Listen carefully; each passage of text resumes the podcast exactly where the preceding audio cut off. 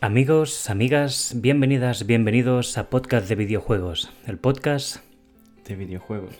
Hoy estamos aquí una semana más, sin fallar, en riguroso directo, hablando de las novedades, en este caso de la Gamescom. Como bien sabréis, todas las novedades que ha sacado esta convención de videojuegos han sido un poco, bueno, ha habido mucha paja, la verdad, han sido unos 200, unos 200 anuncios más o menos. Y aquí junto a Guille hemos escogido los que hemos considerado más importantes e interesantes. Y arrancaremos hablando de uno de los que más puede que el tráiler nos haya gustado, ¿no, Guille? Bastante guay, un juego que fue anunciado en el 2014, nada menos, y no se ha sabido nada hasta, hasta ahora, que es Dead Island 2. Parece ser, un, no jugué el 1, pero sé que tengo unos amigos que están muy contentos con que tener noticias. Es un juego de matar zombies, para variar. Que hay muchos de ellos, pero este tiene un toque bastante cómico, parece ser. en un Los Ángeles infestado de zombies en el que tendrás que matarlos con una escopeta o con ahora una katana. Así que parece un juego bastante divertido y fue con... Bueno, fue, estuvo en la noche de abertura de, del Gamescom, así que algo bastante interesante. No sé qué piensas tú, ¿tú lo has jugado? Yo jugué el 1 un poco, si te digo la verdad me aburrió, pero sé que hay mucha gente que es muy fan y que lo va a esperar con ganas. Informar de que llegará el día 3 de febrero del año 2023. Y nada, que la gente lleva casi 10 años esperando el título, así que esperemos que salga tan bien como buena pinta tiene. Y nada, si te gusta la sangre, creo que. Se parece a Lenny Kravitz. habrá de sobras. El, el, protagonista. Se parecía mucho a Lenny Kravitz. Si quieres, ahora pasamos al siguiente título, que te lo puedo contar un poco yo. Se trata de Lies of P. ¿Lo he dicho bien? Lies of P. Ahora. Y es como un Bloodborne simplemente, pero basado en una época pasada steampunk, con un toque muy táctico y seguramente con un componente RPG muy interesante. Me recuerda todo un poco a Francia, la verdad. Y esto no me resulta muy atractivo, no nos engañaremos, pero el juego tiene muy buena pinta. Por el momento no sé si tenemos fecha de salida, que yo recuerde no han dicho nada, pero se rumorea que será para este próximo año. Lo que estoy pensando es que, claro, si se describe como un Blood, un, un Bloodborne, mm, supongo que es como un Dead Souls, ¿no? Más o menos. Sí. Estilo, pero con la historia de Pinocho, es lo que más o menos dicen. A lo mejor es Italia. Ahora estoy cuadrando puntos. Igual es Italia. Me he olvidado de más importante, comentar que es una reinvención del cuento de Pinocho, pero al estilo de Bloodborne. En lugar de crecerte la nariz, te crece otra cosa. Exacto. El sable. Y si quieres hablo yo del siguiente, que también creo que es muy interesante, y es el retorno de Monkey Island, de Monkey Island cuyo título se llama El retorno de Monkey Island. Es otra aventura gráfica, en este caso por el estudio de Tim Schafer, si no recuerdo mal, que después de 30 años regresa con todo el humor icónico de esta saga de piratas tan emblemática. En este caso sabemos que saldrá el 19 de septiembre, falta nada, y también estará disponible en este caso para Nintendo Switch. Solo costará 20 euretes, que es muy poquito, y estoy seguro que valdrá mucho la pena porque está creado por el equipo original de los títulos originales. Por lo tanto, a todos o a todas aquellas fans de las novelas gráficas, aquí apuntar. Ah, ahora estábamos viendo la próxima noticia de interés, que es el podcast de Kojima, pero creo que a nadie le interesa, así que pasamos al siguiente. Cuéntanos aquí un poco de esta novedad, Guille, que creo que te ha gustado. Sí, y es que han dado novedades de Hogwarts Legacy, que es un juego que no pensé que fuese a salir para Switch, pero saldrá en teoría para Switch. No sé si está claro si saldrá en formato iCloud o en qué formato saldrá. Seguramente iCloud tiene pinta. Pero tiene bastante buena pinta, se ven bastantes de los monstruos clásicos de la saga de películas, de la saga de libros, como el gigante, los caballos estos como voladores. y, más cosas, también hay muchos zombies, otra vez, aquí se, repite una temática y se ve bastante interesante. Un MMO que, bueno, hay muchas ganas de ver cómo, cómo va. También te dan los beneficios que tendrá el juego si lo compras antes de salida que te permitirá jugar 72 horas antes, que es algo un poco raro. Sí, un poco cuestionable, la verdad. Porque si el título está listo, ¿por qué esperar a publicarlo? No, no sé. Es feo. Esto eso sí, solo con la gente que compre la edición de preventa.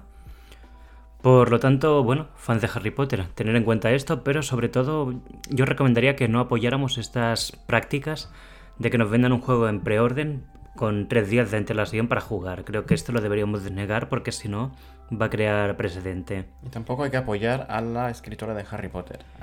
la saga de libros está guay, pero esta señora un poco problemática. Es verdad. Y una última cosa es que este título va a salir para Play 4, Play 5, Xbox One, Xbox X y Serie S, ordenador y además en Switch. Por lo tanto es un título que será, bueno, para todas las plataformas prácticamente. Y podemos seguir hablando de novedades pasando directamente a el juego de... Bueno, dilo tú, Guille, porque aún diré mal el nombre y alguien se me enfadará. Tuca se enfadará. Branders... Ahora le he dicho mal. Brandon... Brandon Sanderson presenta su propio videojuego basado en el mundo de, de Warhammer. Bueno, él ha creado un mundo para Warhammer, creo que es la, cosa que pasó, pero... Bueno, más que Warhammer es muy similar a Warhammer y además tendrá como el plus de que vas a poder pintar de manera digital las figuras del juego. Y cuando hablamos de figuras es únicamente porque se trata de un juego táctico, muy al estilo de XCOM me he recordado, donde con una temática así un poco fantasiosa, infantil, unas figuras compiten entre ellas en un juego táctico. se llama Moonbreaker y bueno, eso es lo que ha dicho Rubén. A mí personalmente yo he jugado juegos de estos de mesa de Warhammer y se parece bastante a lo que estamos viendo en, en el tráiler del juego, así que bueno. Sí, fácilmente se puede confundir, pero tiene aquí la diferencia de esto, de que hay un gran autor muy famoso y que a mucha gente le gusta, que está detrás de este título, y esto será lo que marque, creo yo, eh, la diferencia. Porque si no, yo no me compraría esto yo no, yo, lo siento mucho por se, ve, se ve feo. Yo siento mucho también por nuestros oyentes. Mucho Brandon Sanderson, pero yo no me lo voy a comprar. Luego viene el siguiente que se llama Where Winds Meet, Met, que es como ah, un... un juego de, de cartas. no, no, es un MMO también, es un, ¿no? un RPG, es bueno, bueno, esto es un RPG de fantasía, con un toque un poco Dark Souls o Bloodborne, un combate así muy rápido. Me he recordado a mí más a Sifu que no a un Bloodborne, por ejemplo, porque el combate que tiene es como muy frenético y al mismo tiempo muy táctico. Es ese juego que tienes que combinar muy bien los botones porque cada fallo te, te cuenta. La es que parece un... O sea, va de samuráis, o sea que es bastante se ve muy bonito, ¿eh? Por eso. Me recuerda estéticamente al Ghost of Tsushima, que también era todo muy japonés. Sí. Y también me recuerda un poco a Breath of the Wild, pero porque ahora lo vi escalando y haciendo cosas de, de Breath of the Wild. Sí, es como que la escalada la tienen que poner en todas partes, ¿eh? E incluso en Pokémon, ahora escalas en Pokémon, que antes no... Exacto. ¿Y quieres hablar tú del título de Dune? Que también viste la película y te gustó. Dune, ahora podemos ver no solo a Zendaya caminar en la pantalla grande, sino también caminar en nuestras consolas, porque se ha anunciado el, nuevo tráiler del videojuego de Dune. Un videojuego que es curioso, porque para desarrollar un videojuego así tendrían que haber estado trabajando antes de que saliese la propia película, ¿no? Así que es bastante curioso. Es un MMORPG también. Que es todo lo que. Todo es MMORPG, ¿no? Sí, sí, sí, sí. sí. Un MMORPG. y, va sobre sobrevivir en este planeta de Arrakis, en el que las piedras y las formaciones parecen bastante las que hay en el videoclip de Stupid Love de Lady Gaga también. Pero bueno, vamos viendo. A este gusano ese que parece un prepucio gigante y a ver si sobrevivimos en este videojuego. No sé cuándo salen. Yo no he visto la película, pero ¿para qué sirven como estos estas cosas que hay en la mano? ¿Cómo se llama? Como estos ganchos. Son para, para cogerte de, de, los bichos. O sea, en, el, en el, la peli lo que pasa es que los gusanos estos son enormes y depende de las vibraciones que tú haces en el... En el te, localizan porque no tienen, son ciegos. Y te localizan por las vibraciones y el sonido que haces cuando caminas y te, te siguen. Entonces tienen trajes como especializados, que a ver cómo lo adaptan, porque es bastante de supervivencia también la peli, porque son trajes que te hacen que te, puedas beber tu propio sudor, te lo purifican o, o, para, o tienen ganchos así para andar, para distraer a veces los bichos, para no vibrar el suelo, cosas así. A ver. Pues tocará ver la película también, muy recomendada. ¿Tú sabes si está en alguna plataforma disponible? Es que me suena que en HBO estaba gratis. Sí, me suena que en HBO está. Me suena mucho que en HBO está. Y bueno, si quieres podemos seguir hablando de títulos. De momento lo que sí sabemos es que no tenemos fecha para este título anterior de Dune. Yo creo que irá un poco para largo, la verdad. Aunque lo poco que hemos visto tiene muy buena pinta. Seguramente para justo alrededor de cuando salga la siguiente película. Lo quieran cuadrar por ahí. Exacto. Y podemos seguir hablando si quieres. Ya puedo comentar yo este título, System Shock. Por fin tenemos un adelanto del nuevo juego de System Shock que mucha gente llevaba muchos años esperando. Y vemos aquí que los resultados están siendo bastante satisfactorios en cuanto a lo nivel visual y mecánico. Es un juego que ha tenido múltiples retrasos, pero que ha causado precedente por toda la historia que hay detrás con esta ya franquicia establecida.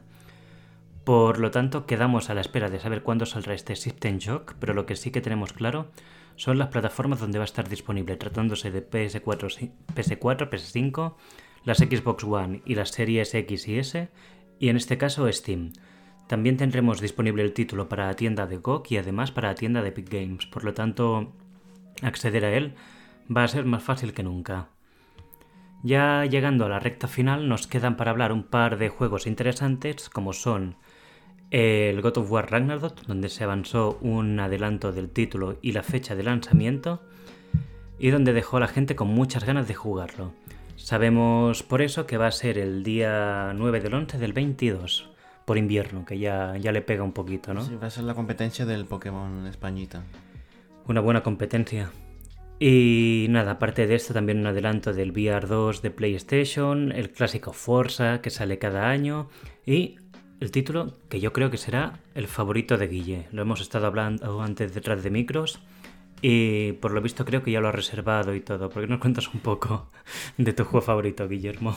Es un juego que yo no sé quién ha probado de esto, pero alguien dijo, la gente que es lo que... Vamos a darle a la gente lo que quiere, lo que la gente ha deseado desde el principio de la historia de los videojuegos, que es ser Gollum.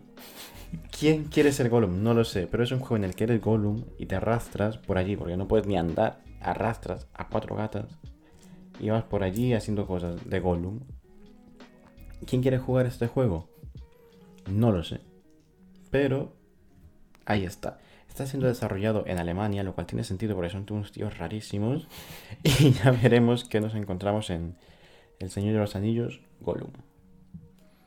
Tenemos pocos detalles más sobre el título, pero... Más que nada, tenemos pocos detalles porque no nos ha interesado saber nada más de este título.